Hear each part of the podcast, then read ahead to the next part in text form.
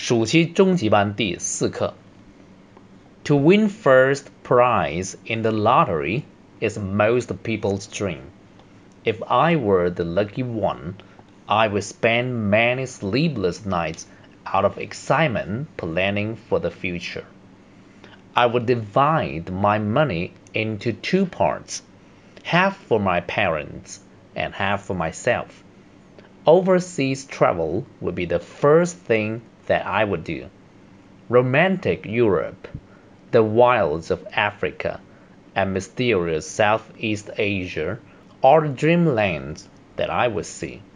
There will be unforgettable experiences during the journey.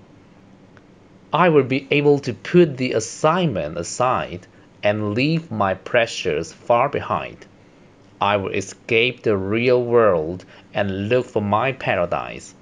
It sounds like a daydream, but who knows? After all, nothing is impossible. 我再读一次。To win first prize in the lottery is most people's dream. If I were the lucky one, I would spend many sleepless nights out of excitement planning for the future. I would divide my money into two parts, half for my parents and half for myself.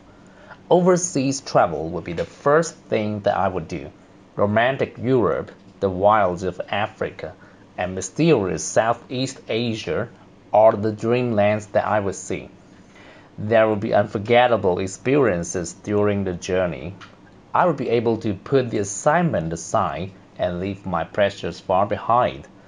I will escape the real world and look for my paradise. It sounds like a daydream, but who knows? After all, nothing is impossible.